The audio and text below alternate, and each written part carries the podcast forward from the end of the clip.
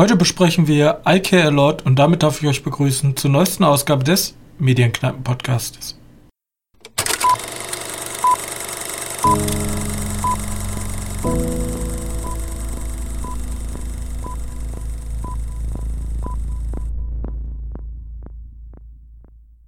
Hallo und herzlich willkommen zur 91. Ausgabe unseres kleinen Filmpodcastes. Und wieder einmal darf ich begrüßen meinen sehr geschätzten Mitpodcaster Johannes. Hallo. So, ja. Ähm, wir starten direkt rein, würde ich sagen, ne? Ja. Äh, du hast ja weniger gesehen, deswegen fange ich einfach mal an. Denn ich habe einen, einen seltsamen Film gesehen, nämlich The Art of Self-Defense mit Jesse Eisenberg. Weiß nicht, muss ich den Director kennen? Whaley Stearns? Ich muss kurz nachgucken. Also. Nee. Gut. Und ähm, ja, was, was ist die Art of Self-Defense? Ich würde mal sagen, eine, eine schwarze Komödie trifft es am besten. Der Film ist sehr weird, der, denn wir haben unseren Protagonisten ähm, Casey Davis, gespielt von äh, Jesse Eisenberg. Und der ist so ein kompletter, wie nennt sich das? Genauer Typ. Also der, der achtet immer auf alles, er ist Buchhalter und arbeitet da in seiner Firma vor sich hin und hat einen kleinen süßen Hund zu Hause, aber sonst macht er nicht viel. Und eines Abends muss er Hundefutter besorgen, weil ähm, sein Hund, also weil, weil der Beutel Hundefutter halt leer ist. Und dann wird er auf dem Rückweg vom Supermarkt wird er überfallen und verprügelt. Deswegen fühlt er sich, er hat immer Angst, ja, er kann nicht mehr rausgehen, wenn es dunkel ist.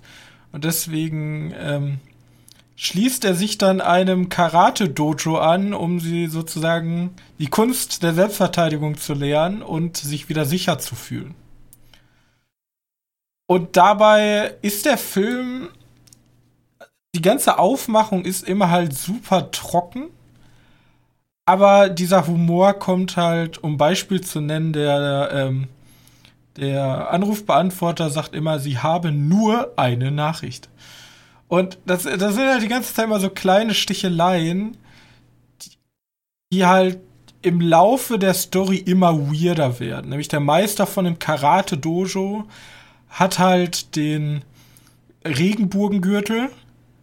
Den Regenbogengürtel. Ja, weil, weil er hat alle Großmeister besiegt und er hat sich selber diesen Regenbogengürtel geschaffen, der alle Farben der Gürtel vereint. Ja, also er hat alle Gürtelfarben vom Karate um zu zeigen, dass er alles gemeistert hat.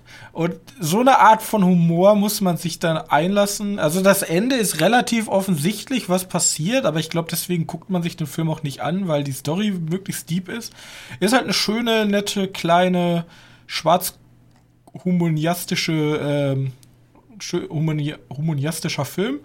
Ähm, Jesse Eisenberg. Das Wort überhaupt. Humaniastisch bestimmt. Ich habe es jetzt erfunden. Neologismus ist cool. Ähm, mit der, auch, auch in dem Film spielt mit Imogen Potts. Äh, die kannte ich noch aus äh, 28 Weeks Later. Da spielte okay. nämlich mit. Ach, das ist hier sie aus Vivarium. Genau. Da spielt sie auch mit Jesse Eisenberg zusammen. Okay, ja? Ja. Witzig. Aber wann ist die Art of Self-Defense? Das ist auch 2019, oder? Ja. Ja, tatsächlich. Ist ja witzig. Vielleicht ist die so in so einer gleichen Agentur und dann sagen, ja, ja, komm. Wir machen ganz schnell zwei Filme. Mach da mal mit. Und wie gesagt, ist halt, ist halt ein, schön, ein schöner, schwarzhumoriger Film. Kann man sich mal angucken. Am Anfang wird man sich wirklich so denken, so, okay, was geht denn jetzt hier ab? Ist alles ganz schön öde aber der, der zieht dann relativ schnell an. Also muss, man muss halt auf die Feinheiten äh, gucken. Wenn man den Film nicht aktiv guckt, dann äh, kriegt man kriegt man nicht so die ganze Zeit diese Sticheleien mit. Gut. Ähm, der ist jetzt aber auch relativ brutal, ne? Der ist relativ brutal, ja. Okay. Ist ab 18? Kurz. Nee, ist ab 16, okay. G gibt's bei Amazon Prime äh, Video. Ja, und ich habe schon gehört, äh, die Hunde sind da nicht sicher. Zumindest ein Hund ist da nicht sicher. Ein, ja, ja. Also. Ja. Ich kann es ja. mir schon fast denken, was passiert. Es ist aber, es ist relativ witzig trotzdem. Es ist zwar, es ist zwar so, was? Also sie bedienen sich halt auch immer den einfachen Storytricks, ne? Den, der Typ, der den Hund tötet. Ähm, aber es ist trotzdem super abgefuckt, save der ganze Film. Oder, äh, save the Cat oder Kick the Dog. Du kannst zwei Charaktere ganz schnell etablieren. Den Helden, indem er eine Katze rettet, oder den Schurken, indem er einen Hund tritt. Richtig. Einfache Storylogik. Hier, da gibt es auch ein Buch von. Das habe ich auch Und hier ist Treten wortwörtlich genommen. Egal. Egal. Ähm, lass uns weitergehen zu einem Film, den wir beide gesehen haben. Genau. Du hast nämlich extra äh, dich aufgespart, damit du mit mir den Film I Care a Lot besprechen kannst. Ja, ja, ja. Ja, und ich habe mich mit dem Film deeper beschäftigt. Echt? Ja, richtig deep, weil der Film im Internet hassen die Leute den Film und lieben die Leute den Film. Es gibt sogar Leute auf Kriterienforen, äh, Kritikerforen, sowas wie Moviepilot oder aber auch, keine Ahnung, Rotten Tomatoes, die sich extra Accounts machen, um den Film down oder abzuvoten. Ach, das gibt's immer. Das gab's bei jedem Film. Ja, das gibt's, das gibt's bei den ganzen Marvel-Dingern vielleicht, aber bei so normalen Filmen, also ich denke jetzt mal so eine I Care Lot, so eine Netflix-Produktion löst ja meistens nicht solche Beißreflexe aus. Ja, sagen wir mal, mal so, wenn, die, wenn der Film doch schon aneckt, weil dein Charakter so schwierig ist, also dein Hauptcharakter so schwierig ist, ähm, dann passiert das wohl schon häufiger. Ich meine, sowas wie Mother. Da war auch tausendfache Anmeldungen für beides. Das sind halt solche Filme. Gut, Mother ist jetzt eine andere, eine andere Art Film wie I Care a Lot. Aber, aber das Witzige ist ja auch, wie viele verschiedene Facetten es gibt, warum Leute den Film nicht mögen. Ich erkläre mal, ich fasse mal ganz kurz zusammen, wo es geht. Ja, okay. ähm, äh, Marla Grayson ist eine Businessfrau, die ihr Geld damit verdient, alten Menschen ihr Hab und Gut wegzunehmen, indem sie äh, diese für unrechnungsfähig, also sie sind halt alt, können sich nicht mehr für sich selber kümmern und deswegen werden sie gerichtlich dazu aufgefordert, einen Vormund zu bekommen. Sie ist dieser Vormund, kann damit ihr Vermögen verwalten und ähm, kümmert sich dann in Anführungszeichen um diese alten Menschen. So. Äh, gespielt von Rosamund Pike, einer ihrer besten Rollen, finde ich sogar. Ja. Also gut, die hat schon ein paar gute Rollen, ne? Hier ja, ja, also, in, äh, aber ich habe selten einen Charakter gesehen, den man echt sehr hassen kann. So. Ja, gut, ich habe sie schon sehr hassen gelernt in Gone Girl, also. ja, stimmt, ja. Aber ich finde, der Vorteil, also den Vorteil, wie man es nennt, hier spielt man halt mit alten Menschen. Also wir hatten ja, deswegen habe ich auch extra mit The Art of Self-Defense angefangen, weil wir, haben ja gerade von dir gehört, es gibt Leute, die Hunde treten und Katzen retten. Genau. Und man findet ja immer alle Scheiße, wenn sich irgendwer über irgendwas hinübersetzt, was sich nicht wehren kann. Und alte Menschen gehören ja ein bisschen mit dazu. Alte ja? Menschen und Kinder, ja. Vor allem hier, du wirst für, ähm, du wirst einfach vom Gericht, ohne dass du da bist, ähm, sozusagen verschifft in ein Altersheim. Das Altersheim ist natürlich auch perfekt so aufgemacht wie so ein Knast. Da gibt's diese Lobby und da gibt's diese Tür und die gibt's nur von, die kannst du nur von einer Seite öffnen. Und dann bist du da halt drin. Und wenn du den Leuten auf den Sack gehst, wirst du halt unter Drogen gesetzt. So, und dir wird alles weggenommen und dann bist du auf einmal da. Und kommst auch nicht so schnell wieder raus, weil alles, was dir, was sich da rausholen könnte, muss über deine Betreuerin gehen, die ja aktiv gegen dich arbeitet. Genau. Und so denke ich zumindestens. Also ich glaube, das Erste, was man sich in dem Fi äh, Film denkt, ist, oh mein Gott, was passiert, wenn entweder meine Oma, Opa das mal passiert? Oder was ist, wenn einem das selber passiert? Ja? Erstmal die Eltern. Obwohl, Oder, gut, ja, da, da, geht ja immer darum, wie viel Kontakt die Familie da. Ich weiß auch nicht, wie das System da in Deutschland aussieht, ob das ziemlich gleich ist, weil das ist ja jetzt eine amerikanische Geschichte da. Ob das da vielleicht auch überhaupt geht, ist ja auch nochmal so eine Sache. Ähm, aber ich glaube, so kapitalistisch halt schnell geht das nicht. Ja, ich glaube, die können nicht sagen, ja, ja, da kann sie nicht mehr denken, ich übernehme jetzt einfach alles. So. Ja, weiß nicht, wie schnell da so ein, wenn die, die arbeitet ja auch mit den Ärzten oder die Ärztin zusammen. Und ja, keine Ahnung. Weil da meint der, der, der Richter sozial zu sein und dann in Wahrheit, hm, blöd. Ja. aber generell diese Angst davor, okay, meine Eltern, meine Ureltern, ich selber irgendwann mal äh, könnte in diese, diese Lage geraten und komplett ausgenutzt werden. Und dann habe ich mir aber am Anfang gedacht, okay, ist das jetzt, ist das jetzt einfach so eine Kritik an äh, alten, also an dem Gesundheitssystem in Amerika oder so? so ja, ich habe das Problem mit dem Film ist, der fängt ja so an und du denkst dir so, das ist dann so eine Sozialkritik.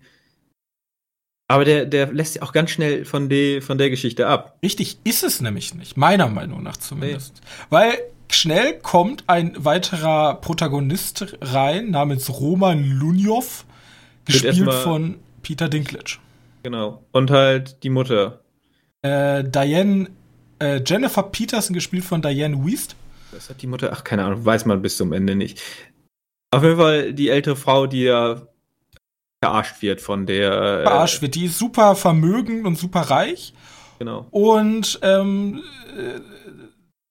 sie nennt es sozusagen ihr Goldstück, ja, was ja auch nochmal so eine perfide Art ist, einfach über einen Menschen zu reden. Ja. Und äh, der wird halt alles genommen. Sie hat eigentlich ein selbstständiges Leben, kommt gut klar, aber mit Hilfe von Bestechung eines Arztes, mit der sie zusammenarbeitet, wird sie halt vor Gericht ohne ihre, Anwe ohne ihre Anwesenheit ähm, für nicht mehr ähm, selbstständig erklärt und sie übernimmt den ganzen Bums und innerhalb von drei Minuten wird sie dann von einem Klingeln an der Tür in, findet sie sich wieder in einem Heim. Genau. So. Wobei ich finde ja, also man hört ja jetzt hierbei immer, dass sie eine eine schauspielerische Mega-Leistung hier abgeliefert hat, die Rosamund Pike. Dialoge. Äh, genau, aber ich fand hier die, die Mutti, wie heißt sie, die Diana Wist, keine Ahnung, ähm, die da die, die, die alte Frau spielt, die da eingeliefert wird, fand ich noch ein Stück stärker. Ja, die fand ich auch extrem gut. Ich fand, wie gesagt, die Dialoge auch zwischen den beiden Personen einfach Bombe. Ja, du denkst als erstes so eine arme, arme Mutti, die da, die da einfach weggesperrt wird, so ist es ja fast. Und dann stellt sich heraus, was das überhaupt für eine ist. Dass die auch richtig gefährlich ist und richtig böse sein kann. Richtig. Aber, aber ich fand, ich, ich glaube, ich fand von, von allen, also die, alle, die dabei sind, ein paar waren ein bisschen über. Dieser eine, da, der Handlanger von, von Peter Dinklage Charakter, ich weiß nicht, ich weiß nicht. Taxifahrer. Der Taxifahrer, genau. Den fand ich ein bisschen über. Ja. Aber ich mochte ich mocht auch den, den Anwalt, den die da reingeschickt haben. Das Witzige ist, wir, also, deswegen glaube ich, es ist nicht eine reine ähm, Sozialkritik oder etc., sondern es kommt halt dieser Turnaround, okay, er stellt sich heraus, sie ist gar nicht allein, sie hat einen Sohn, vermeintlich, und dieser Sohn ist ein Mafia-Boss. Genau. Ja, und der möchte natürlich seine Mutter ähm, aus dem ähm, Altersheim holen. Und es fängt halt an, dass sie erst einen sehr, sehr schmierigen Anwalt losschicken, der diese, diese Sache klären soll. Und das wandelt sich dann immer mehr um in Gewalt, weil er kommt halt nicht voran mit dem Anwalt und dann gibt's da, gibt's da so eine Spirale. Und ich finde schon, alle Charaktere sind super, ähm, sind schon ja, fast böse. plakativ. Ja, genau. Weil sie ist halt diese, diese Businessfrau, die egal was ihr entgegengeworfen wird, sie lässt sich davon nicht unterkriegen, ja. Sie sagt ja auch am Anfang, man muss die Menschheit unterscheiden in Lämmer und Wölfe. Waren das Lämmer und Wölfe? Oder Löwen? Ja, ich glaube, es ist irgendwie so weiter. Löwen, keine Ahnung. Irgendwie so ein, so ein Spruch hat sie gebracht, so ein Standard-Business-Spruch halt. Die Leute, die, die, äh, die Leute, die ähm, nehmen und die Leute, die genommen werden. Ja, genau. Also da, da, und es ist, also für mich ist der Film einfach Kapitalismuskritik. Ja. So, wir haben, also wir, es geht zwar um die alten Menschen, bloß die alten Menschen sind am Ende nicht mehr wichtig. So, die alten Menschen sind so dieses, dieses Intro und ja, der, der Startgeber, genau. Und schlussendlich sehen wir aber die gemeine Fratze des Kapitalismus, ja, die, die wahre, das wahre Gesicht. Nämlich wir haben hier eine kriminelle Organisation mit Peter Dinklage und wir haben äh, Rosamund Pike, die ja legal ihr Geschäft betreibt. Aber legal, aber so komplett unsozial. Es ist unsozial, es ist moralisch verwerflich, aber Kapitalismus ist nicht Moral. Ja, Kapitalismus besitzt, kein Moral, besitzt keine Moral. Bei Kapitalismus geht es darum, wie kann man möglichst viel Geld machen. Ja. Und die Grenzen steckt das Gesetz. Und das Problem ist, das Gesetz ist hier. Es wird ja auch gesagt, der, ähm, also in den äh, in den Review, äh, oh Gott, in den Reviews habe ich ganz oft gelesen, ja, welcher ähm, Richter ist denn so dämlich und so, ja, aber das Gesetz ist auf ihrer Seite und gesetzlich kommt er nicht weit. Und dann sieht man ja auch die Szene, sie wollen sie dann gewaltsam heraus befreien. Das gelingt ja nicht, weil das Gesetz auf ihrer Seite ist und das Gesetz verteidigt auch dann ihre Rechte. Ja, genau. Dann kommt die Polizei. Und ich finde das einfach richtig diese Metapher. Also, ich muss jetzt schon sagen, der Film ist gut.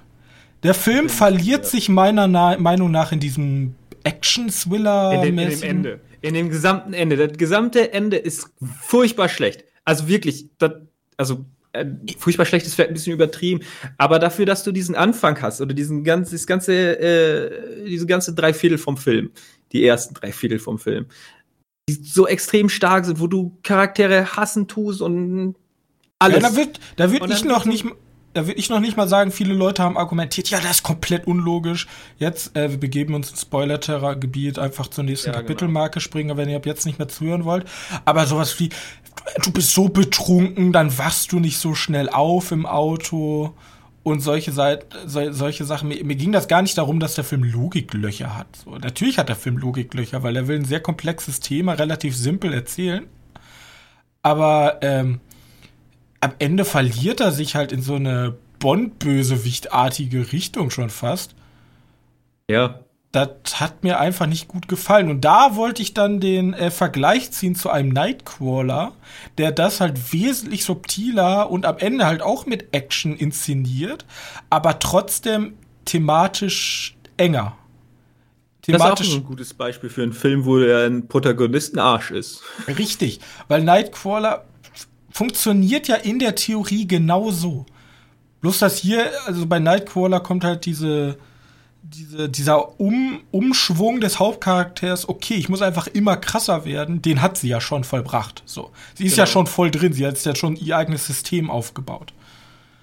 Ja. Und dann schlussendlich mit diesem If you can't uh, destroy it, join it Prinzip, wo Peter Dinklage dann ja, ist das Ende, dann sagt, ja, okay, wir, wir tun uns einfach zusammen und ja. machen Heaps das auf Money. Das hätten, das hätten sie auch schon auf dem Schrottplatz machen können. Genau. Dann wäre das nämlich das war, ihre genau. Idee. Ich glaube, das würde ich, würd ich stärker finden, als wenn das nachher seine Idee war. Aber keine Ahnung, ich bin jetzt auch kein Experte, wie man starke Frauencharaktere baut. Vielleicht ist das ja so besser, dass sie zeigen kann, dass sie sich gegen eine komplette Mafia wehren kann. Es gab dann auch so dumme Sprüche wie, ja, ein lesbisches Pärchen, schon wieder typisch komplett, Netflix komplett und dann ein Zwerg als äh, Mafia-Boss. Ist ja voll unrealistisch. So, also ja, Alter, so fucking good. Glaubst du, Lesben können nicht böse sein, oder was? Ja. Das sind, Keine Ahnung. Oder kleine Leute. Oder kleine Leute. Also, das sind Kritiken, die sind halt wirklich im Müll schmeißbar. Was ich aber verstehen kann bei den Kritiken ist, dass viele Leute den Film einfach kalt fanden. Ja, weil okay, das ja. Schlimme ist halt, diese alten Menschen sind halt nur für, die, für das Intro da. So, guck mal, wie schlimm diese Menschen sind, guck mal, wie schlimm das System ist, jetzt ist egal. Jetzt geht es eigentlich nur um Peter Dinklage und sie. Genau. Und, und vielleicht, die Mutter. Und vielleicht den Kollateralschaden, den sie erleidet durch, durch ihre Taten. Richtig, und viele Leute haben halt gesagt, das ist ja ekelhaft, der Film. Ja, so. aber, aber da habe ich mich. Geht's ja. Vor allem, da habe ich mich auch gefragt, ist das vielleicht das Netflix-Publikum, was sowas wenig guckt? Weil wir beide gucken uns ja schon mal derbere Filme an, die auch schon relativ krasse Aussagen treffen und relativ brutal diese Aussagen auch treffen. Und jetzt kommt dieser Netflix-Film, der eigentlich relativ fancy anfängt, auch mit diesen, ja, was ich ein bisschen auch blöd fand, also der, der Film hat sich schon ein bisschen wie Set-Pieces angeführt, die Dialoge und so waren alle cool, bloß diese Übergänge, diese Transition, immer dieses coole Schnitt, Schnitt, Schnitt und dann packst du einen coolen Popsong hinter, das fand ich jetzt ein bisschen drüber, keine Ahnung, hat mir nicht so gut gefallen. Weißt du, was ich meine? Ich kann mich gerade gar nicht mehr an den Soundtrack erinnern, aber ja, ich weiß, was du meinst. Auf jeden Fall, das war irgendwie immer so von coolem Dialog zu coolem Dialog und dazwischen brauchen wir halt irgendwas und da packen wir dann halt so eine, weißt du, sie fährt mit dem Auto vor, Schnitt, sie steigt aus, Schnitt, dann geht sie rein. Am Anfang ist das noch fast ein stilistisches Mittel für den Film, ja, vor allem die erste zehn Minuten funktioniert fast nur so. Aber danach wird's ein bisschen anstrengend. Aber wie gesagt, dass die Leute den klinisch kalt finden, dachte ich mir so, ja, okay, vielleicht liegt das einfach an der Zielgruppe für den Film. Das kann gut sein. Da habe ich gar nicht so drüber nachgedacht. Stimmt, das ist ein. Ich weiß nicht, ob Netflix, ich glaube, Netflix hat den eingekauft. Ähm, ob vielleicht da wirklich an die. Oh, ja, ist vielleicht hart zu, zu sagen, dass er an der Netflix-Zielgruppe vorbeigeht, weil die Netflix-Zielgruppe ist halt unendlich groß. Weil man ja schon fast sagen kann, dass jeder Mensch Netflix besitzt. Ähm, also jeder in der ersten Welt. Äh, aber ja, schwierig. Interessante Frage. Was wollte ich denn noch zu den Filmen sagen? Achso, äh, Ende zum Film. Spoilertechnisch will ich da gar nicht jetzt drauf eingehen, aber ich sage trotzdem, äh, rund, absehbar und wahrscheinlich auch nötig. Ich meine, es ist das komplette Ende, wo sie. Also, wie heißt das, ein paar Sekunden bevor der Abspann rollt. Weißt du, ja. welches, weißt du, was ich meine, ne? Ja. Das war absehbar, das macht den Film komplett rund, das macht den, das, was ich ganz gut finde, also ich mag ja immer so einen runden Film. Wenn ein Film ein Ende hat, ist es gesund. Äh, und auch ein bisschen erlösend, muss ich sagen. Weil du hast sie, du findest sie schon richtig scheiße. Aber Kann so man natürlich auch viel reindeuten, der Hillbilly, ja? Ja, genau. Der dann da, ähm, ne? Der dann ja. sozusagen die Unterschicht repräsentiert. Ist, ist er der stärkste Charakter? Könnte man ja mal so eine, so eine, äh, der, der sich dann doch gegen, gegen das unfaire System aufwiegt. Man ja, das Problem ja so ist, du, das, was der Film halt zeigt, ist, sie, es wird dann ja gezeigt, sie ist Businessfrau des Jahres. Sie ist dann in Interviews und Talkshows, ja, mit ihrem ja, neuen, mit neuem ja, Unternehmen. Und das Einzige, was dir gegen was Legales übrig bleibt, ist die Waffe. So könnte man ja auch sagen, okay, ist das die richtige Aussage? Ja. Oder sollte man eher sowas wie, ähm, wie, wie ist der Film nochmal mit dem Wasser? Mit welchem Wasser? Äh, Ach, du Dark meinst, du meinst, äh, äh, ja, vergiftete Wahrheit. Vergiftete so? Wahrheit, ja. Da ist es ja genauso, da ist ja dieses, dieser Kampf gegen das Gesetz und auch gegen die, also legal was erreichen, wie anstrengend dieser Prozess ist. Und hier wird dieser Prozess innerhalb von fünf Sekunden vollzogen. Genau. Plus genau. mit anderen Mitteln. Ja, wie gesagt, über den Film kann man wirklich sehr viel. Also ich fand den sehr gut. Ich fand den mal anders als diese Warrior Nun Scheiß.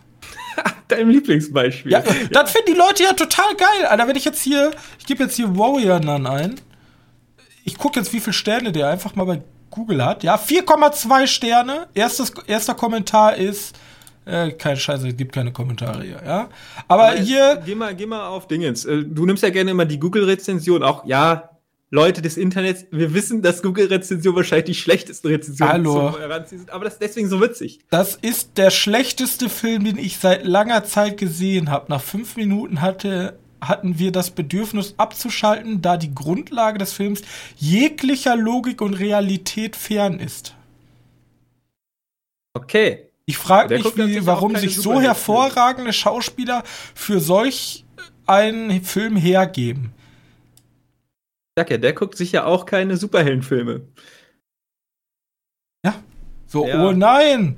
Ähm, hier, ähm, The House Jack, the, the Jacks Bild, der Polizist, der da kontrolliert, der ist ja voll doof. Bei, der, bei dem ersten Mord, wo er die Frau erwürgt. Ja. Das ist ja voll unrealistisch. Der baut ein Haus aus Leichen, das ist unrealistisch. Stimmt. Aber selbst wenn, du musst erstmal als, als Polizist in die Situation, du kommst ja nicht in die Situation, siehst einen Typ und denkst, der hat jemanden gemordet. Ich glaube nicht, dass er der, der erste ist. Ja, aber komm, du kommst mitten in der Nacht, merkst schon, okay, da ist irgendwas komisch und da steht ein random Typen in dem Haus von einer Person, die du kennst. Ja gut, aber wie gesagt, Haus der Jack Wills überspitzt ja auch und alles. Dann, ne? Ja, das ist alles eine Metapher. Ja. Das ist eine riesige, also ich glaube, dieses Wort Metapher kennen Google-Leute nicht, ja? Nein. ah, Aber ich sag mal so, auch bei Kritikern, ich gucke ja relativ viel David Hein. Ähm, der fand den auch, aber der hat argumentiert, weil er den klinisch kalt fand. Das kann ich ja, das kann ich als Kritik noch verstehen. So. Jo. Aber einfach zu sagen, dass der Film unlogisch ist. Ist doof, weil ist so. Also Metaphern müsst ihr noch mal wiederholen. Mhm. Deutsch jetzt überheblich. So. Äh, rhetorisches Stilmittel. Dazu I Care a Lot von Jay Blakeson. Jay Blackson? Ja. Er ist ja wirklich nur so. Er hat Pitch Perfect gemacht, aber das war ein Kurzfilm. Nicht Pitch Perfect, der Film. oh lol, der hat diese Decent Part 2 gemacht. Ich sehe, der hat ganz schön viel Schund gemacht. Ja, der hat nur Kacke gemacht bis jetzt. Naja, gut, dann hat er immerhin auch mal gezeigt, dass er doch ziemlich viel drauf hat mit diesem Film. Ähm, auch wenn Leute den nicht mögen. Äh, ich mag ihn und damit hast du einen Typen mit Ahnung. Ja. Zwei, weil du mochtest ihn auch. Ich mochte ihn äh, auch. Auch er hat, er hat, wie gesagt, Schwächen und Nightcrawler ist ja. by far der bessere Film. Aber wie gesagt, für Leute, die halt nur Netflix haben und lange nicht mehr gute Sachen gesehen hat, weil vor allem die Kinoabstinenz groß ist, äh, kann man sich sehr gut angucken für Leute des der guten Unterhaltung. Auch Richtig. wenn die Unterhaltung dich wütend zurücklässt, aber, aber Wut ist auch eine Emotion und wenn die geweckt wird, ist halt auch gut. Sag mal ähm. so, da kann ich mich ja auch nicht von frei reden. Man will ja auch nicht immer Filme gucken. Es gibt auch Leute, die wollen das gar nicht, für die ist Filme reine Erholung. Ja, klar. Aber es gibt halt auch Filme, die haben nichts mit Spaß zu tun, so. Ja, und wenn, wenn ihr lest, da steht Krimi-Komödie, schwierig. Ich würde den Film nicht Krimi-Komödie nennen. Ich glaube, Komödie ist für mich. Hotfot? Ja, ich habe eine hab ne gute Zeit, ne? Äh, ich gehe aus, geh aus dem Film raus mit einem guten Gefühl und ich habe in meinem ganzen Film eigentlich ein gutes Gefühl. Und in den ganzen Film habe ich eigentlich die ganze Zeit gedacht, boah, ist das, ist das ein Arsch. Wie kann die so, ah, Hass. Ja, meine Oma ist ja so, die wird sich ja sowas niemals angucken. Die guckt ja nur Heimatfilme. Lasse. Ja, gut, ja? Das, ist, das ist eine andere Ist ja Geschichte. gut, aber ich gehe ich geh ja ins Kino und guck mir der Hauptmann an und sag ja nicht, boah, das war aber eine schöne Zeit jetzt, du. Schöner Heimatfilm. Das war ein schöner Heimatfilm von der Front. Ja, nee. Ja. Ja. Gut, hast du noch was gesehen oder soll ich mit meiner Serie weitermachen? Du kannst mit deiner Serie machen. Ich habe noch was gesehen, das wird aber relativ schnell abgehackt sein. Ähm, ich habe ich hab tatsächlich, also erstmal habe ich Tiger und Bunny zu Ende geguckt. Habe ich ja letzte Woche schon drüber gesprochen. Ähm, ich habe ich hab letzte Woche gedacht, ich habe die letzte Folge gesehen. Nö. Nö. Danach macht er eigentlich nochmal ein, komplett, ein komplettes Fass auf und sagt halt so, ja, nee, so ganz richtig war das alles nicht und dann geht die Geschichte weiter. Ähm, ist. Ich weiß nicht, ob mich jetzt besser gefallen hätte, wenn die Geschichte schon da zu Ende wäre, nachdem der Schurke, der etabliert wurde, besiegt wurde. Aber sagen wir mal, danach hast du doch ein paar nette Geschichten mit der Familie von den Hauptprotagonisten. So macht er kein Sword Art Online. Er macht kein Sword Art Online, nein. Wir haben es geschafft. Jetzt lass uns in diese ja. tolle Welt abtauchen. Uh. Ja, und er geht ja auch, er fühlt sich ja auch nicht falsch an, dass der da so weitergeht. Ähm, ich ich überlege nur, ob ich es gebraucht hätte. Aber wie gesagt, hat mir tatsächlich für das, wie der ausschaut, der, der Anime, weil ich habe erst gedacht, ich gucke da einfach jetzt nur einmal rein, zwei Folgen oder so, und dann ist das Schund und ich gucke das nicht wieder. Ich kann dann sagen, ich habe mir Blödsinn angeguckt. Aber ich war ja sehr positiv überrascht und ich sagen, das ist, hat mir immer noch sehr gut gefallen, auch wenn der Animationsstil mit diesen, mit diesen CGI, also mit einem stark erkennbaren CGI-Look, äh, mir überhaupt nicht gefällt, aber hat mir sehr gut gefallen, weil die Charaktere so, so komisch wie sie sind, doch mir sympathisch sind. Also es ist eigentlich nach I Care a Lot hast du die kompletten Umschick. Jeder Charakter ist dir lieb und der, der Charakter, der blöd ist, der kriegt auch aufs Gesicht. das, das ist ganz schön. Also wirklich. Macht, macht wirklich Spaß und geht auch schnell, schnell runter. Aber ist schon ein bisschen härter. Also wirklich ein bisschen härter, meine ich so erschreckend hart. Aber die Serie, die ich jetzt angefangen habe und auch nicht zu Ende gucken konnte und wo ich mir, wo ich mich gewundert habe, wie fucking brutal die Serie ist. Also wirklich. ist Pacific Rim The Black. Die Comic-Verfilmung. Ja, diese, na, ist, glaube ich, auch. GI. Ist, glaube ich, auch ein Anime, ne? Kann man auf jeden Fall da reinpacken. Ähm, ja, CGI stärker und Pacific Rim kennen wir ja, das ist halt mit den Robotern. Und in The Black geht es jetzt halt darum, dass die, die Kaijus, also wie die Viecher, die halt aus diesem Rim äh, kommen, aus dem Rift, Rift heißt der Scheiß, ähm, aus dem Rift kommen, die sind halt gefährlich und haben Australien war das, glaube ich, kaputt gemacht.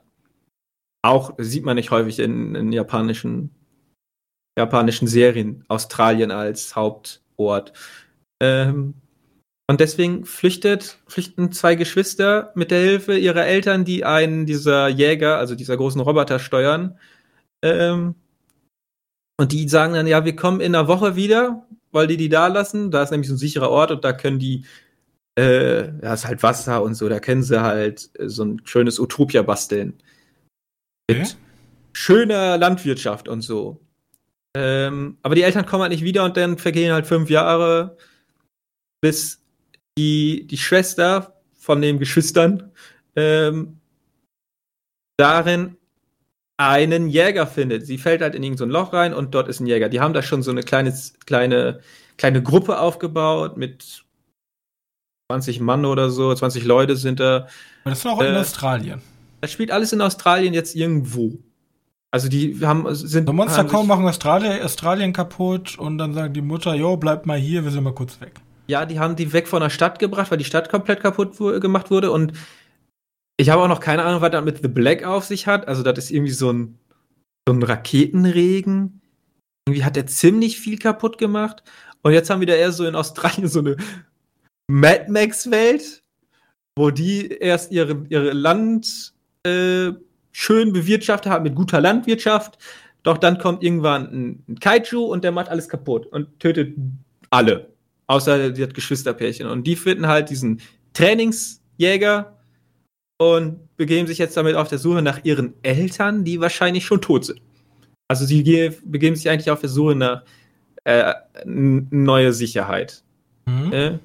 Und dabei begeben die dann halt so eine Reise und da haben wir dann eine Mischung aus Mad Max kriegen wir dabei, weil es da so ein paar kleinen Kaiju-Jäger gibt. Es gibt auch irgendwie kleinere Kaijus. Die werden von anderen Leuten, also wie gesagt, da ist so eine Ödnisstimmung und alles ist ja, wie, wie heißt nochmal, diese, diese, so wie diese Computerspiele da, wie heißen sie? Der da, der da auch in so einer Ödnis spielt, wo die Leute alle so komplett abgedreht sind. Es ist nah an Mad Max. Ähm, ich weiß, was du meinst. Ich komme bestimmt noch drauf. Ja, stell dir einfach vor, Mad Max mit dem Anführer im Anzug. So okay. muss er vorstellen. Und Dico, und dass da manchmal ein paar Monster herlaufen. Also, das schon äh, Hauptbestandteil. Und dann machen sie innerhalb der ersten drei Folgen eins der größten Fehler. Ich habe noch nicht so weit geguckt, dass ich sagen kann, dass er die Serie komplett kaputt macht. Eins der größten Fehler, die diese meiner Meinung nach hätten machen können. Die brechen nämlich im Labor ein, um eine Energiezelle zu finden. Mhm. Für den, für den äh, Jäger, weil der aus ist. Und finden da einen Jungen in so einer, wie heißt das, in so, so einem Tank, weißt du, der da irgendwie drin schwimmt und er ist wohl ein Experiment, der Junge. Der ist krass.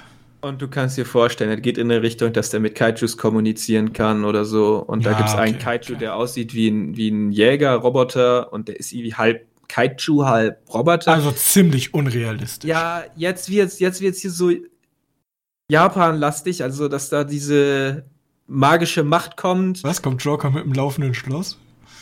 Ja, so was. Und okay, da denkst okay. du auch. Also so, ist für, für westliche Verhältnisse albern. Okay. Es ist, der ist, manchmal hat er diese albernen Momente, aber dann hast du auch Momente, wo du denkst, du Fug, Junge, ultimativ brutal und es hättest nicht mit gerechnet. Ähm, also der hat wirklich starke Momente und auch ganz schwache Momente. Ähm, ich wette, dass die Pacific Rim Fans sich da denken, geil, neue Welt. Und Leute, die vielleicht auf Anime stehen und die magische Welt mögen, dass sich auch, also das vielleicht auch, also sagen wir mal so, die Leute, die diesen Batman Ninja mochten, die werden vielleicht auch den Scheiß mögen. Äh, Gut. Ich gucke den jetzt noch mal weiter zu Ende, weil ich habe den erst angefangen. Ich bin bei Folge 8 oder so.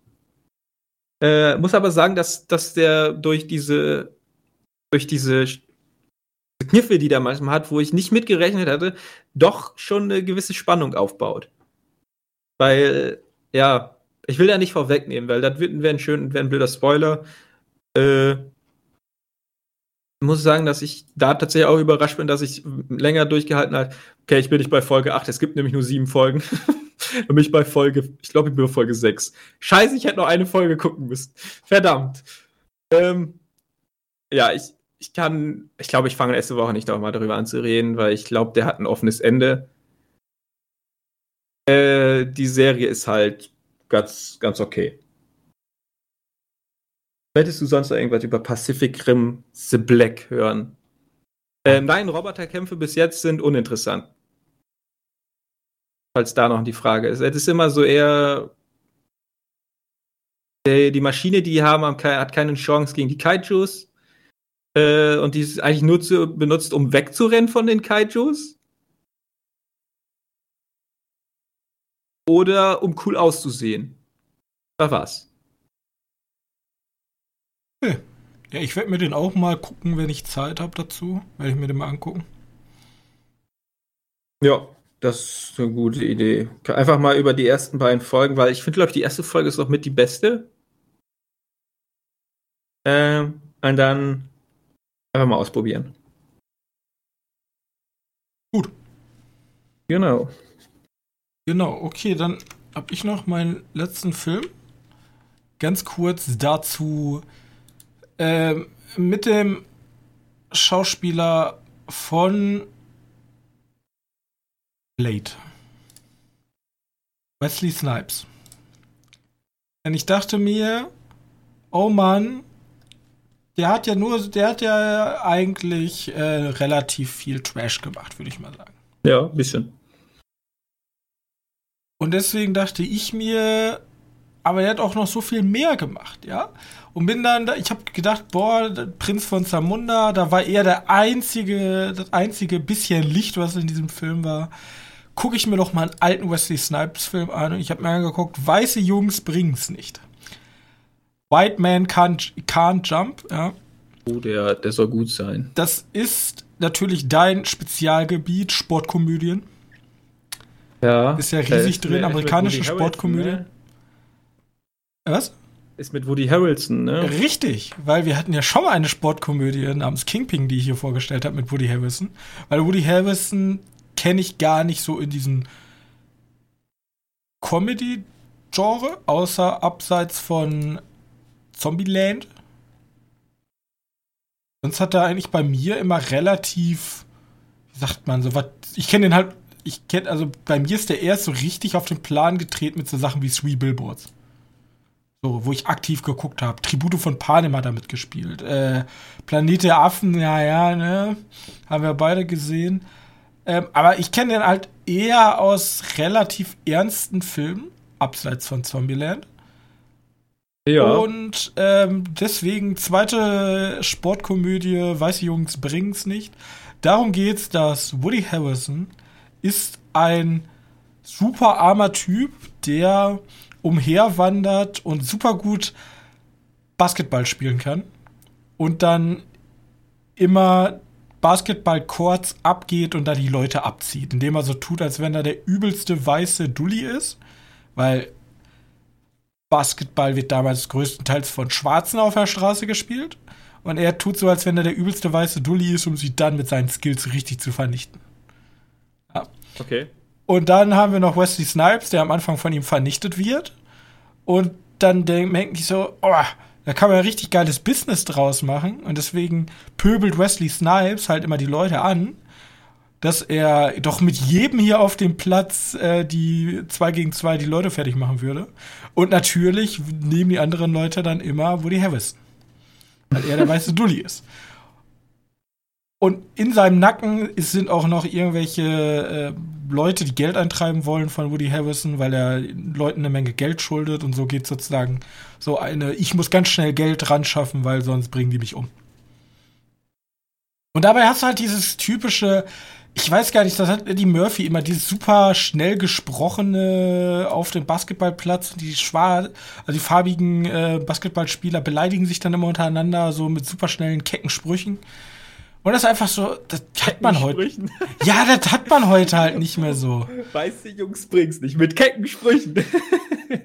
Ja, du kennst doch dieses, dieses super quakige Eddie Murphy, super ja, schnelle ja. Gelaber. Genau das macht Wesley Snipes ja auch. Das ist einfach richtig schön anzusehen. Ja, und mehr kann man dazu nicht sagen. Ist halt eine amerikanische Sportkomödie, ne? Mhm. Ja, gut. Ja. Hauptsache, Hauptsache hat dir gefallen. Hat mir gefallen. Das ist gut. Wesley Snipes äh, hat er gut gemacht. Nicht so wie seine ganzen Direct-to-DVD-Filme. Ich weiß nicht, ob der, ich hatte, hatte der ihn. Also, ich sag mal, Blade fand ich den immer cool. Ich finde, Blade ist auch der coolste Marvel-Held neben Superman, haha, um Leute zu triggern. Nein. also, oh Gott, Blade ist ein richtig cooler Superheld, weil der ist, hallo, der kämpft gegen Vampire. Ja. Das stimmt. Der ist schon cool. Aber sonst hast du halt so Sachen wie Mord im Weißen Haus von Wesley Snipes. Ich, ich frage mich, ob der irgendeine, irgendein, wie heißt das, ein Shitstorm oder so hatte, ähm, dass der nur noch so kleine Dinger gerannt ist. Ja, vor allem, ich er kann es ja. Also, er war. ist ja, meiner Meinung nach ist Wesley Snipes ein super begabter Schauspieler. Ja, gut, also, falls irgendjemand den Podcast bis hierhin gehört hat und uns sagen kann, ob der irgendwas war mit Wesley Snipes. Was? Ja, irgendjemand, der zuhört. Gute Filme. nee, äh, ob jemand, ob jemand weiß, ob der irgendwas. Ich habe das Gefühl, ich weiß nicht, ob wurde er mal wegen Steuerbetrug angeklagt, aber mehr kann ich dir auch nicht sagen. Okay, gut, dann war es wahrscheinlich auch nur das. Äh, ja, aber dafür verlierst du ja deine Dingens nicht.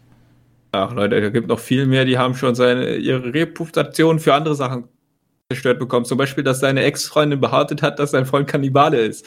Ich komme nicht drüber weg, Robin. Oh, Alter, der, der, hat sogar den fünften Dan in Karate. Das sagt mir nichts, aber coole Sache. Fünfte Dan ist sozusagen der äh, schwarze Gürtel. Der fünfte, also es gibt zehn schwarze Gürtel und er hat schon den fünften. Das ist krass. Das ist wirklich krass. Und er hatte eine Beziehung mit Halle Berry. Richtig Gossip-Gelaber, Junge. Ah, krass. Was man alles erfährt, wenn man auf der Wikipedia-Page von einem Schauspieler ist. Ach, der Gut. war im Knast sogar wegen der Steuergeschichte. Oh, ja, vielleicht deswegen.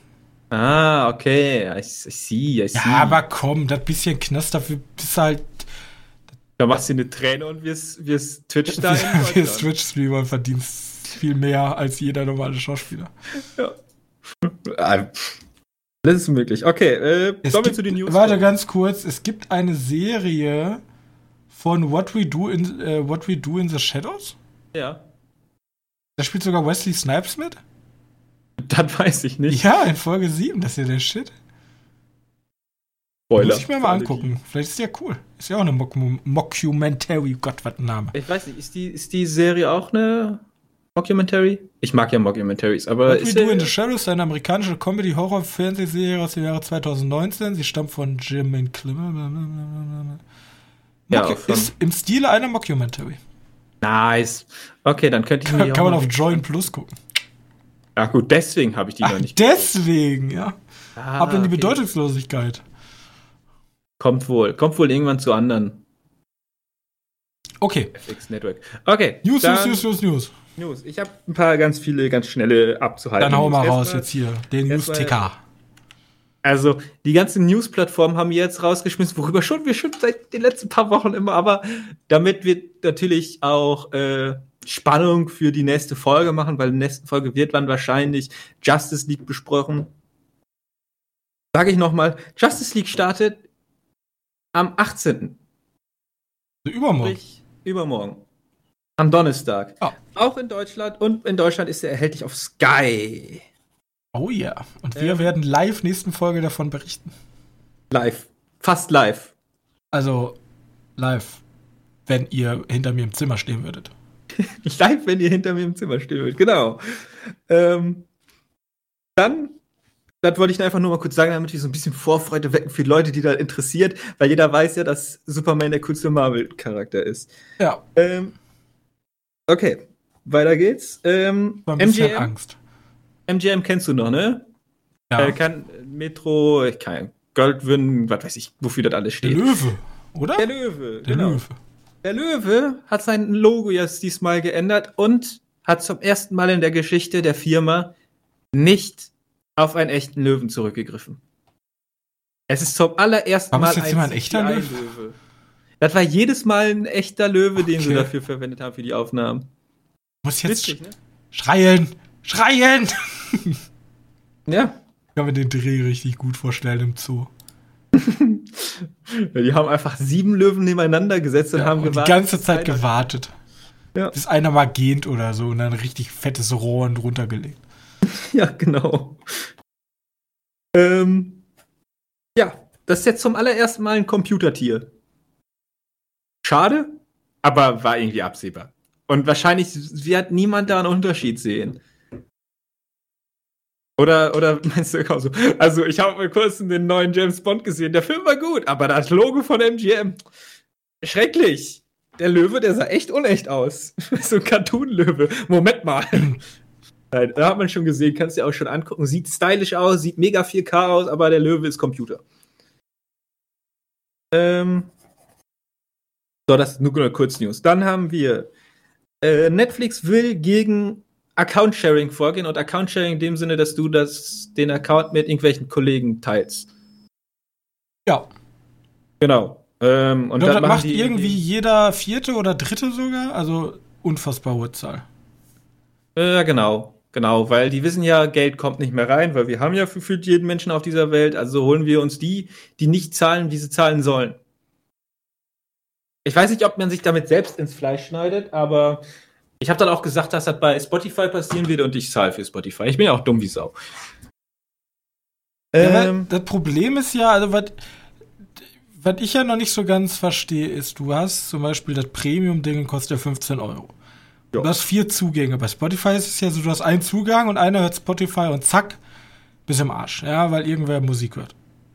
Genau. Aber bei, bei Dingens kannst du ja sozusagen viermal gleichzeitig gucken. Ja. Und die dachten sich ja, das ist ja für einen Haushalt. Ja. Welcher Bonzen-Haushalt auch immer vier Fernseher besitzt. Das war eine andere Sache. Oder. Ja, doch. Also, ich kann mir gut vorstellen, dass schon wirklich. Die kannst du ja auch über, über Handy und über Tablet und über Computer gucken. Und wenn du die ganzen Scheiße da mitrechnest, dann hast du mindestens vier. Ey, jeder Mensch.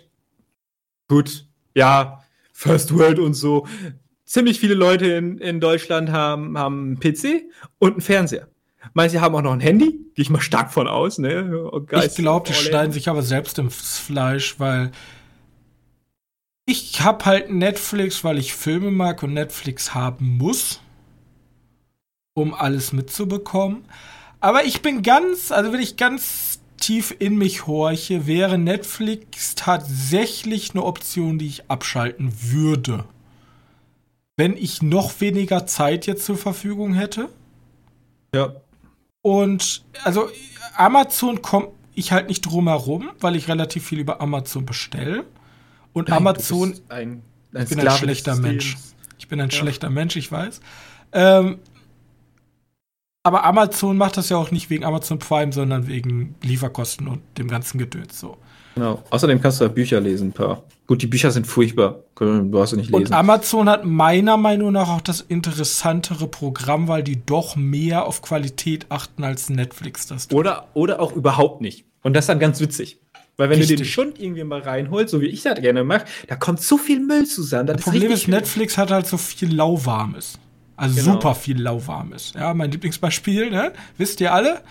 Und auch wenn Sky katastrophal technisch schlecht ist, haben die halt Böller. Also bei denen. Ja, die haben HBO, ne? Die haben halt keine, die haben halt selber keine Qualität, obwohl die auch eigene Serien haben, sowas Babylon Berlin und äh, die haben halt so Exclusives, aber größtenteils haben die HBO und die ganzen Bretter so. Und ja, teilweise auch Hulu. Haben die teilweise Hulu? Weiß ich gar nicht, glaub nee, schon. glaube ich nicht. Wer hat denn Hulu? Irgendwer hat Hulu. Auf jeden Hulu Fall. sitzt mit bei, bei Disney, oder? Ja, ja, bei Disney. Aber ich glaube, die haben, also ich weiß nicht wo. Aber irgendwer hat Hulu, glaube ich, weil wir kriegen ja gar kein Hulu. Ähm, aber es gibt, wie gesagt, jetzt auch, wo, wo habe ich nochmal drüber gesprochen, über welchen Anbieter? Mobi? Äh, War das Mobi? Ja, den gibt's aber schon länger, ne? Ja, aber Mobi habe ich jetzt vor kurzem jetzt drüber gehört, das ist ein Anbieter, der hat eine Redaktion, die aktiv Filme raussuchen jeden Monat und alle 30 Monate, alle 30 Tage fällt halt ein Film hinten rüber und ein neuer kommt da rein. Jeden Tag. Ähm, ja, wenn der so heißt. Ich weiß jetzt gerade nicht, selbst nicht, wie der heißt. Ich weiß, heißt der, ich müsste mal gucken, wie der heißt. Kannst du ja im Notfall unter Dingens reinpacken. Ja, Mubi heißt die, Entschuldigung. Mubi? Mubi. Und ähm, Konzept finde ich einfach cool, dass da Leute sitzen, die aktiv für dich gute Filme raussuchen. Ist halt mehr cineastisch, ist halt super viel auch italienisches Kino, französisches Kino, ausländisches Kino, muss aber ist aber cool. Die haben Primer im Angebot momentan. Ja, die haben generell, die holen sich super viel von diesen Filmfestivals, von diesen, also nicht Oscars, sondern von den kleineren Filmfestivals. Ja, so Sundance oder so holen die sich die Lizenzen. Ein, äh, von, von den Filmfestivals holen sie Oscars kein Filmfestival. Nur damit wir es nochmal festhalten. Ja, also von den Verleihungen. Filmverleihungen, meine ich. Ja. Und finde ich halt super interessant. Und da ist Netflix, um nochmal jetzt endlich den Bogen schlagen zu können, deswegen ist Netflix, glaube ich, da in einer Position, wo, glaube ich, Leute auch mal sagen, hey, hör mal, ich habe so viele Alternativen, wenn du mich jetzt einfach abfacken möchtest, dann gehe ich halt zu irgendwem, der mich nicht abfuckt. Fertig. Genau. Naja, gut, da gucken wir mal, wie sehr sie sich ins, ins Fleisch schneiden oder. Und 14 Euro ist ja nicht wenig Geld. Tun ja so, als wenn Na, ich denen nee. was klaue, aber ich bezahle ja dafür. Ja, eben. Na, wie gesagt, müssen, müssen wir mal gucken, wie das dabei ausschaut. Ich würde gerne mal wissen, wie teuer Mubi ist. 9 Euro. 99. 9 Euro im Monat. Ja, ist ja ganz normal. Gut, aber wenn ich dafür jeden Monat einen guten Film, gute jeden Filme Tag. dabei habe. Ach, jeden Tag wechseln die? Oder ja, jeden Tag kriegst du einen dazu und einer fällt weg, der vor 30 Tagen reingekommen ist. Ah. Das heißt, du könntest jeden Tag vorm Schlafen gehen einen guten Film gucken. Ich weiß, dass die sich manchmal, manchmal wiederholen. Wie heißt ja dieser asiatische Liebesfilm, da kommt da ein paar Mal drin. Äh, ich habe vergessen, In the Mood for Love, keine Ahnung, ich weiß nicht mehr, wie er heißt. Wurscht. Äh, ist ein ganz guter Film und bei der BBC-Liste war der auf Platz 2. Hinter, hinter Wer ist der von, von Inch? Mulholland Drive. Habe ich noch im Kopf, Kinders. Ja, wie ähm, gesagt, da sind sehr viele cineastische Filme drin. Also ich würde keinem Typen empfehlen, der sagt, oh nein, I care a lot ist richtig bad und ich mag solche anspruchsvollen Filme nicht. Boah, guck dir Mulholland Drive an, ja, richtig cool. ähm, oh ja, dann gucken. Habe ich noch nie einen gehört. Hat noch nie einer gesagt zu mir. ähm, ich habe ich hatte gerade irgendwie mal einen guten Bogen zu meiner nächsten News schlagen können, aber habe ich verpasst. HBO Max äh, kommt. Oder kommt dieses Jahr nach Südamerika. Ja, witzig, ne? Dieses Jahr im Juni, also El bis Juni nach Südamerika expandieren und dann später dieses Jahr auch nach Europa. Fakt ist, nicht nach Deutschland. Denn hier ist immer noch die rechte Lage mit Sky immer noch sehr schwierig und das ist tatsächlich der Grund. Ähm, aber wie gesagt, im Laufe der Zeit wollen sie halt auch in Deutschland da irgendwann ein Release mal machen. E Augusto Dass wir Disso. ein bisschen darauf warten müssten. Was? E Augusto Disso. Keine Ahnung, ja. Das heißt, das finde ich gut auf Portugiesisch. Ich glaube, die sprechen ja Portugiesisch in Brasilien. Ja. In ja, Brasilien sprechen die Portugiesisch. Richtig ja. Mr. International bin ich einfach. Sehr gut. Gut, das war auf jeden Fall die Kurznews. Jetzt haben wir eigentlich noch eine News, worüber wir mehr reden wollen, aber irgendwie macht die mich traurig und deswegen, vor allem, weil ich auch die Hälfte nicht kenne, die Oscar-Nominierung. Ja, das ist, das ist glaube ich, das größte Problem. Also, was heißt nicht kennen? Ich kenne die Filme, habe ich schon alles von gehört, ich habe sie alle nicht gesehen. So, ähm, Oscar-Nominierung 220. Ich würde mal sagen, wir gehen also nur mal einmal die Haupt besten Filme gehen wir einmal durch. Und dann sagen wir noch so, oh, das sind aber interessant bei den anderen Sachen. So. Wir werden ja, wenn die Oscars nominiert werden, eh nochmal über den Oscar sprechen. Äh, verliehen werden, ja, genau. Also, wir haben bester Film The Father, Judas and the Black Messiah, Mank, Minari, wo wir Wurzeln schlagen, Nomadland, Promising Young Woman, Sound of Metal und The Trial of the Chi äh, Chicago Seven. Das genau. sind die Filme, die nominiert sind und ich habe von diesen zwei, vier, sechs, acht Filmen habe ich einen gesehen, nämlich das ist Mank und der hat mir nicht gut gefallen. Also, was heißt nicht gut gefallen? Der war, der, der war wird okay, bei mir nicht ne? gewinnen wahrscheinlich. Ja. Ich habe zwei gesehen. Ja, also. Aber Trial of, Chicago, Trial of Chicago 7 ist halt wirklich gut. Also, steht auf meiner Liste. Genau wie Sound of Metal auf meiner Liste steht.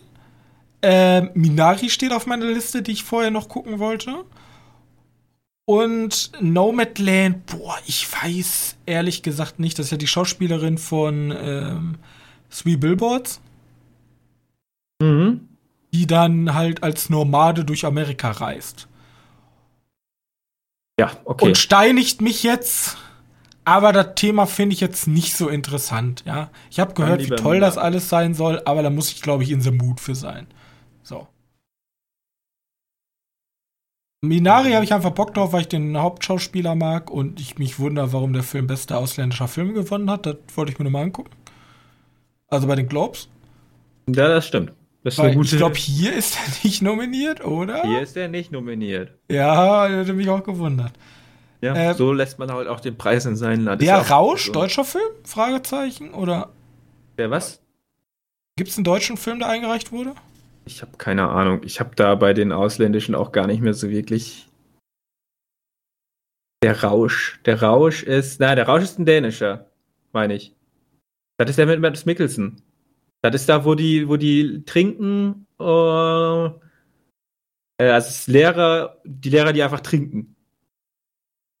Ja, ich muss ehrlich sagen, ich kenne bester internationaler Film kenne ich keinen einzigen, bester Dokumentarfilm kenne ich keinen. Also vorher hat man ja sowas wie Free Solo oder so noch mal, der war halt so oft besprochen oder auch andere Sachen. Bester Animationsfilm Soul und Onward kenne ich. Onward überhaupt nominiert? Ja, ganz ehrlich, es ist. Es Schon der scharfe Film, UFO-Alarm. Ich bin so weit von dafür, dass der gewinnt. Bitte, also Saul ist, wird, war gewinnen, so oder so. Das ist eigentlich schon safe. Schon Aber bitte lasst Sean der Schaf gewinnen. Ja, eigentlich wohl. Und Sean der Schaf macht mir halt eigentlich auch immer Spaß. Zumindest, wenn ich den wenn die Filme sehe. Den gibt's aber auch äh, auf Amazon Prime, falls du den sehen möchtest. Äh, Borat 2, auch hier wieder vertreten. Ja, ich werde mir Borat, ich werde mir jetzt Borat angucken. Ich kann, das kann ja nicht sein, dass die Globes und Oscar die nominieren. Also ja, hätte ich damals Statement. gesagt, Borat 1 wird nominiert werden, dann hätte ich ja euch alle ausgelacht. Es ist ein politisches Statement. Mehr ja, ist das nicht. Ja, und vielleicht ist der ja gut. Mm. Musst du den angucken. Es ist ein, es ist ein rein politisches Statement und ja, gut, ich verstehe euch, Oscars. Ihr wisst auch nicht, was ihr nominieren sollt.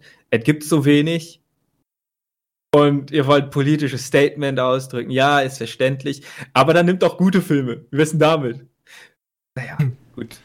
Der, der goldene Junge stand noch nie wirklich für den I, I care not. I care not. Genau. Ähm, ja. Alle Hauptdarsteller, Nebendarsteller, Darstellerinnen, Darstell Nebendarstellerinnen, kann ich alles nicht zu sagen. Habe ich keinen einzigen Film von gesehen. Ähm, außer Gary Oldman in Mank. Ja, und die, die Dingens in Mank als Nebendarstellerin. Ah ja. Ja, äh, kann ich jetzt nicht so vergleichen. Äh, be beste Regie. Ja, wie gesagt, ich muss die Filme gucken. Das lohnt sich jetzt hier nicht drüber zu sprechen. Ich kann nichts dazu sagen, weil die Oscars ja, wollen ja auch nicht, also. Ja, ist tatsächlich diesmal echt schwierig, weil vor allem es ist, es ist furchtbar langweilig. Wir kennen die Filme, die Filme sind halt echt klein. Also weil, das sind also wirklich halt cineastische, also das, nur. Weil das ja halt wirklich schwierig ist, ne? Ist verständlich, ja, Corona und so. Ähm, aber wenn ihr, wenn ihr mir um die Ecke kommt und sagt, ja, wir sind, wir sind so am Sterben, keiner guckt mehr die Oscars, dann müsst ihr auch leider auch in dummen Zeiten halt auch mal dumme Filme nehmen. Oder einfach ich, gar nicht die Oscars verleihen. Oder so. Ich möchte ganz ehrlich behaupten, ich hätte, ihr hättet mehr Leute bekommen und es wäre weitaus witziger. Würdet ihr tatsächlich Sonic oder so da irgendwie reinpacken? Bester Film Sonic, einfach für den Gag. Einfach für den Gag, ja, wirklich. Äh, okay, ja, dann tun mir die Filme leid, der nicht reingekommen ist wegen Sonic. Aber, aber wie gesagt, die Sache, Wenn ihr, wenn ihr, wenn ich, ihr ich würde es so machen, ich würde das humoristisch nehmen oder diesmal so eine richtige Comedy-Variante rausmachen. Irgendwie die Corona-Oscar oder CC Award. Ja, irgendwie sowas. Und dann irgendwie richtig viele Comedien einladen und dann irgendwie komplett da das Haus abbrennen, so, weißt du? Also richtig. Ich fand, ich fand ja auch nicht. Da würde ich ganz viele Pappaufsteller. Ich würde jeden Schauspieler, der sonst da eingeladen ist, so als Pappaufsteller da reinpacken und dann irgendeine richtig crazy Bühnenshow abziehen. Einfach, um da irgendwie ein virales Video zu machen, um ein bisschen Werbung für den Oscar zu machen nächstes ich Jahr. Würd, ich würde, ich würde auch viel was Besseres machen. Ich würde alle da als Papp, äh, da, äh, Pappaufsteller reinpacken, würde eine riesige, keine Ahnung, so eine Konferenz starten mit, den, mit dem Witz, dass immer nur fünf Leute sprechen können und das wird zufällig ausgesucht. Und dann können die Leute mal fünf äh, untereinander labern. Und das wird dann natürlich auch aufgezeichnet und dann kriegen wir mal Best of, äh, Best of Teamsitzung, äh, Oscar-Geschichte. Und dann hörst du einfach, wie fünf Leute, die sich A gar nicht kennen, die teilweise nicht mal Englisch können, weil es gibt ja so ein paar Experten da hinten die japanischen Regisseure immer schön. Ja, genau. ja, du, du, hast halt so viele Möglichkeiten. Du kannst so halt auch einfach wegen dieser ganzen Pandemie-Sache irgendwie damit spielen, dass die Verbindung abbricht. Oh, da gibt es so tolle Sachen, die man machen ja. könnte. Ja. Und ihr verkackt sie, indem ihr einfach straight euer Programm durchzieht. Ja? Genau. Also, ich fand ja auch die Idee nicht schlecht, dass die den besten, besten Blockbuster reinpacken, als einfach nur, um Leute zu catchen. Klar, ja, ich verstehe Avengers und so. Wir sind, wir sind alle Cineasten und Avengers ist kein Film, der so richtig einen Oscar verdient hat. Außer vielleicht für die Effekte. Aber selbst da nicht, da war der furchtbar hässlich. Egal. Ähm, trotzdem könntest du den trotzdem nominieren. Einfach für den besten Blockbuster. Und da packst du ihn dann rein und dann kriegst du auch darüber Leute. Dann werden zwar wirklich viele Leute um die Ecke kommen und sagen, nur der beste Blockbuster ist der interessanteste Oscar-Kandidat, aber weil super viele Leute, ja, schön, da steht, äh, hat, hat vier Oscars gewonnen, aber ganz ehrlich, interessiert kein Schwein mehr. Ihr, die, die Typen, die, die Oscars manövrieren sich gerade auf den Stand der Berlinale. Richtig, die sind halt. Weißt du, wir, wir tun da komische Filme, nominieren, die kein Mensch kennt. Ja, das ist, da, da ich ja, das finde ich ja, also ich finde das ja eigentlich schon gemein, weil wir haben ja hier wirklich Filme, die ja wirklich gut sind. So, also ja. die werden da schon nicht stehen, weil sie einfach nur ja, politisch sind. So. Da sind gute ja, Filme dabei. Nicht alle. Manche sind da drin, weil sie politisch sind. Was, was mich halt so traurig stimmt, also wenn man sich auch mal die Gewinner der letzten Jahre anguckt, also weit, weit zurückgeht, jetzt nicht der letzten fünf Jahre, sondern der letzten 20, 30, 40 Jahre, da waren Filme dabei, die heute jeder kennt. Ja. Aber wenn ich jetzt den Film, keine Ahnung, Oscar, also das soll doch gar nicht, aber so Moonlight oder so, soll gar nicht gemein sein. So. Moonlight kann ein schöner Film sein. Ist Bloß, ein schöner Film. Der hat, wohl, der hat schon wohl verdient. Das Problem ist, äh, damals hat man halt Filme nominiert, die halt wirklich dann auf lange Sicht auch krass bleiben.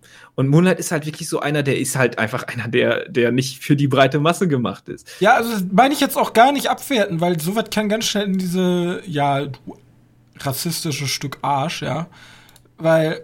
Und vor allem sexistisch, ne? Weil geht halt um einen Schwulen. Ja, aber ich meine das eher aus so einem rein, also was den Oscars fehlt, ist einfach, dass ähm, dass das niemand mehr guckt, weil keiner sich damit identifizieren kann. So. Ja. Der letzte Film war Parasite, ja. Green Book, Shape of Water, habe ich schon nicht verstanden. Ja, Green Book ist zum Beispiel Moonlight, auch einer, wo, wo der komplett, da schüttelst du mit dem Kopf. Spotlight. War das auch schon wieder so. Ich habe Spotlight ja gesehen, aber ja. Ja, so ein Herr der Ringe ist das halt nicht. Wie gesagt, Herr der Ringe. Aber wenn wir, jetzt gehen wir mal daran, zurück. 1998, Titanic. 1997, der englische Patient, okay, kenne ich jetzt nicht, Entschuldigung, muss mir outen. 1996, Braveheart. 1995, Forrest Gump. 1994, steht das Liste, kenne ich alle.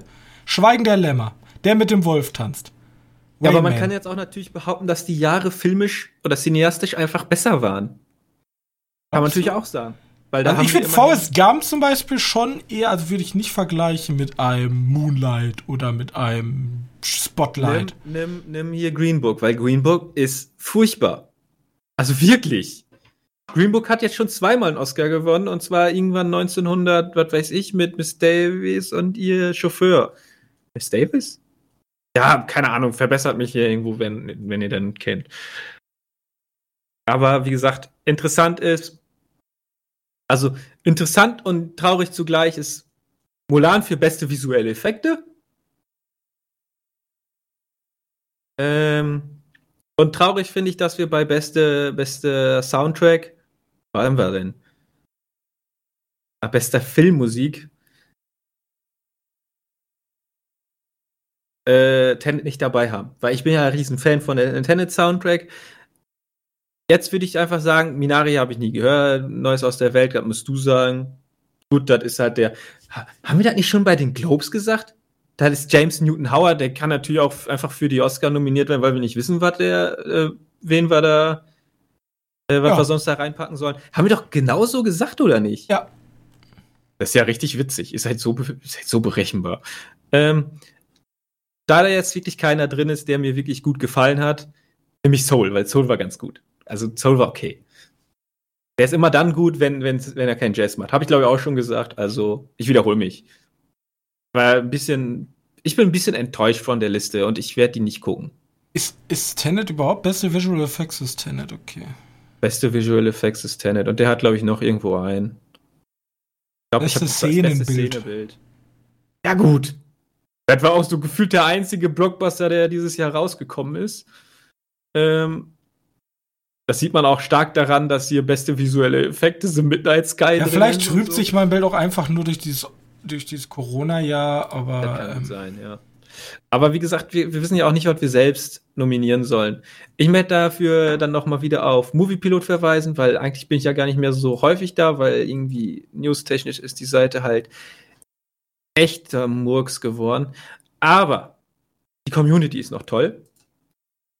Und die Community hat äh, auch wie jedes Jahr wieder so eine, so eine schöne Liste gestartet mit, mit deren besten Filme des Jahres. Äh, und da kann man mal gucken, was die so nominiert haben. Die nehmen sich natürlich nach dem, nach dem deutschen Start. Also kamen die noch so weit drin wie 1917 und so. Was ich zum Beispiel auch witzig finde, ist, hier schreibt jemand zum Beispiel beim Moviepilot, sehr homogene Nominierung. Man könnte meinen, die hätten nur 30 Beiträge zur Auswahl. Bin enttäuscht, dass so grandiose Filme wie I'm Thinking of Ending Things unter den Tisch fallen, während ja. im Drehbuchsektor Filme nominiert werden, die ganz sicher nicht von ihrem Drehbuch leben. Du hast ja Thinking of Ending Things gesehen, diesen ja. weirden Film. Ja. Der hätte auf jeden Fall mal einfach da reingepackt werden können für die Idee. Einfach für den Film an sich. Der hat auch richtig gute Momente. Leidet ähm, er da dran, dass er von halt, Netflix, also er ist, er ist glaube ich, nicht von Netflix, er ist eingekauft, aber. Das ist halt auch, leider auch kein Oscar-Film, aber sagen wir mal, selbst wenn die jetzt hier bei bester internationaler Film mal so was wie La, Lornas, La Lorna reingepackt haben, ne? Den, den, äh, ich weiß nicht, woher. Französisch ist der? La Lorna war doch französisch, oder? La Lorna, keine Ahnung, ich meine, der war irgendwie irgendwas Südamerikanisches. Ist ja auch Ach, ja, ja, ja, ja, ähm, stimmt, stimmt, stimmt. Wenn die den mal reingepackt haben, wäre das mal was Interessantes, weil dann hätten wir einmal einen Horrorfilm. Wann haben wir denn schon mal einen Horrorfilm gesehen bei, bei, bei den Oscars? Ich, ich habe stark das Gefühl, dass die sich nicht wirklich bei den Oscars für Horrorfilme interessieren, weil die denken, dass das ein schwaches Genre ist. Aber das ist Bullshit. Also wirklich richtig Bullshit, weil ich würde mal behaupten, dass Horror mit eines der stärksten Genres ist.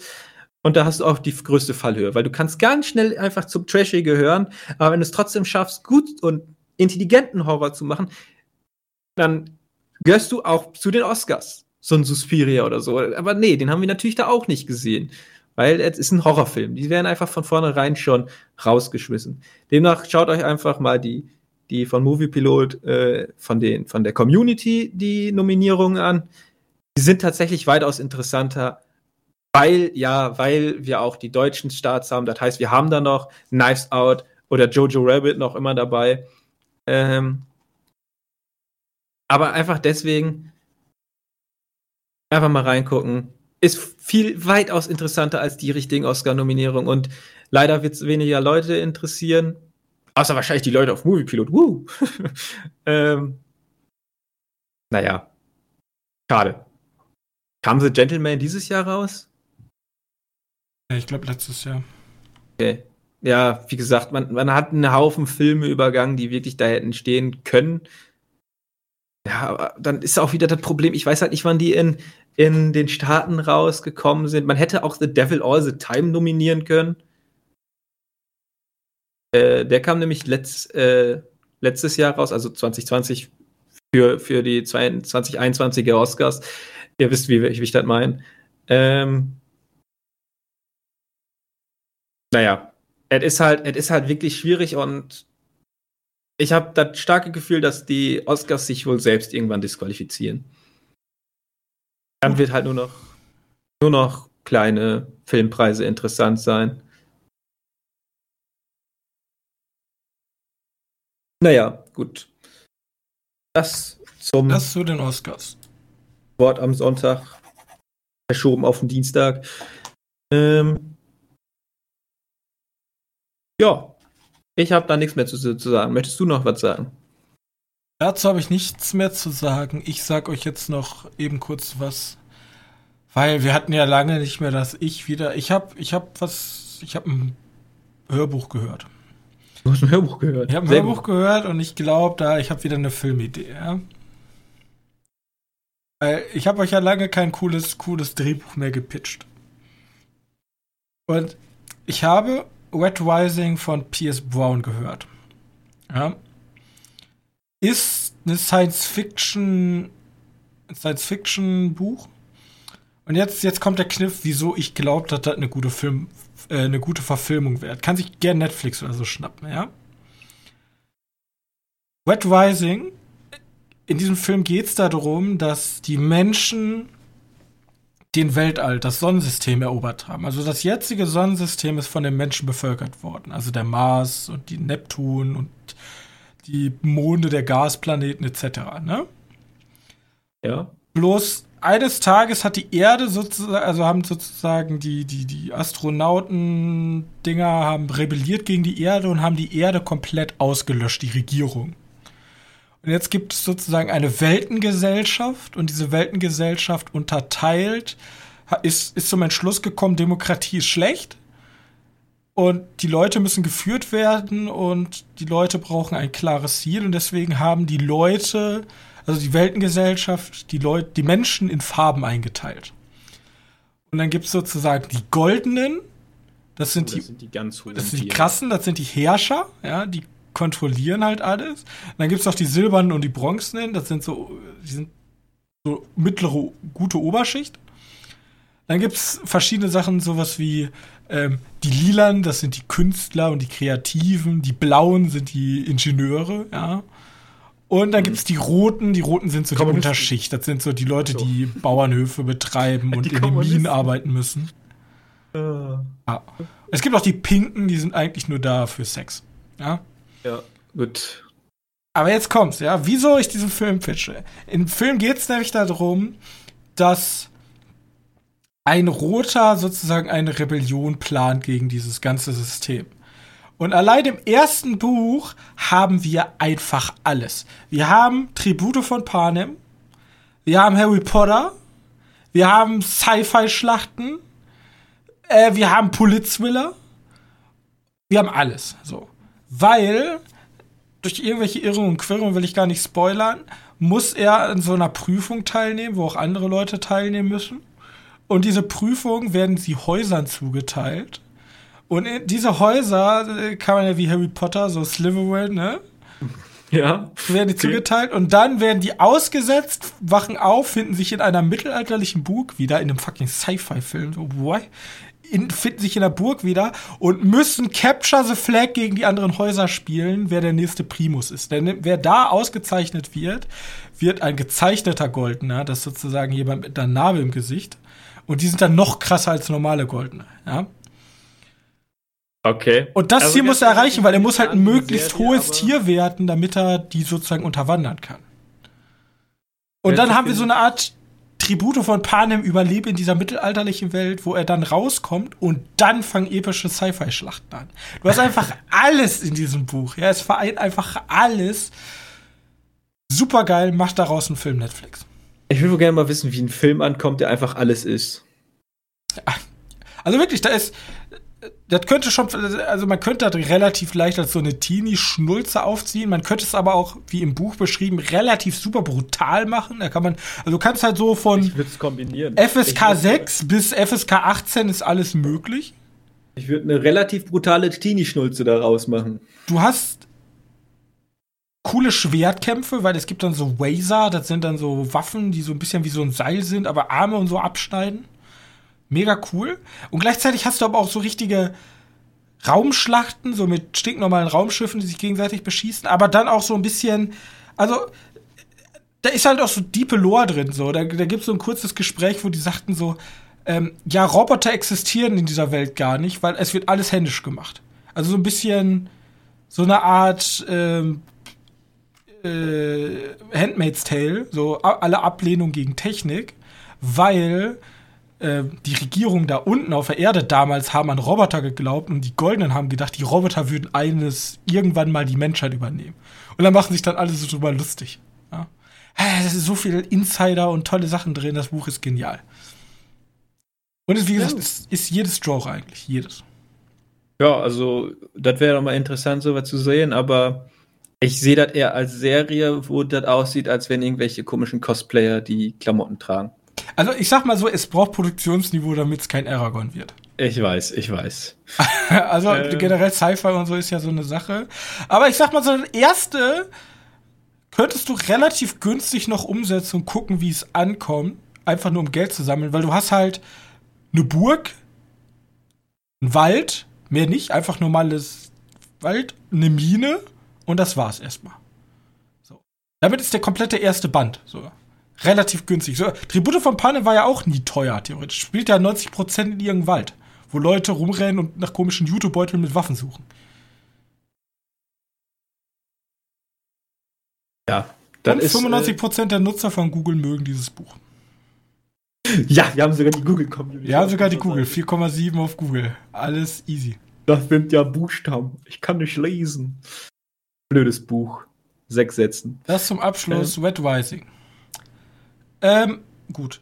Wenn euch diese Folge gefallen hat und mein Vorschlag, dann lasst doch gerne eine nette Bewertung bei eurem Bewertungsportal eurer Wahl da. Äh, schreibt doch gerne bei uns auf der Webseite www.medienkneipe.de gerne was unter die aktuelle Folge. Ich antworte gerne auf euer Feedback und oder eure Fragen. Alternativ gerne über Twitter. Ich plane momentan auch mehr auf Twitter zu tun. Was genau, werdet ihr die Tage dann wahrscheinlich sehen. Und ähm, wir sehen uns dann nächste Woche wieder mit dem Zack Snyder Cut von Justice League. Bis dahin, haltet die Füße still und eine schöne Woche. Ciao. Tschüss.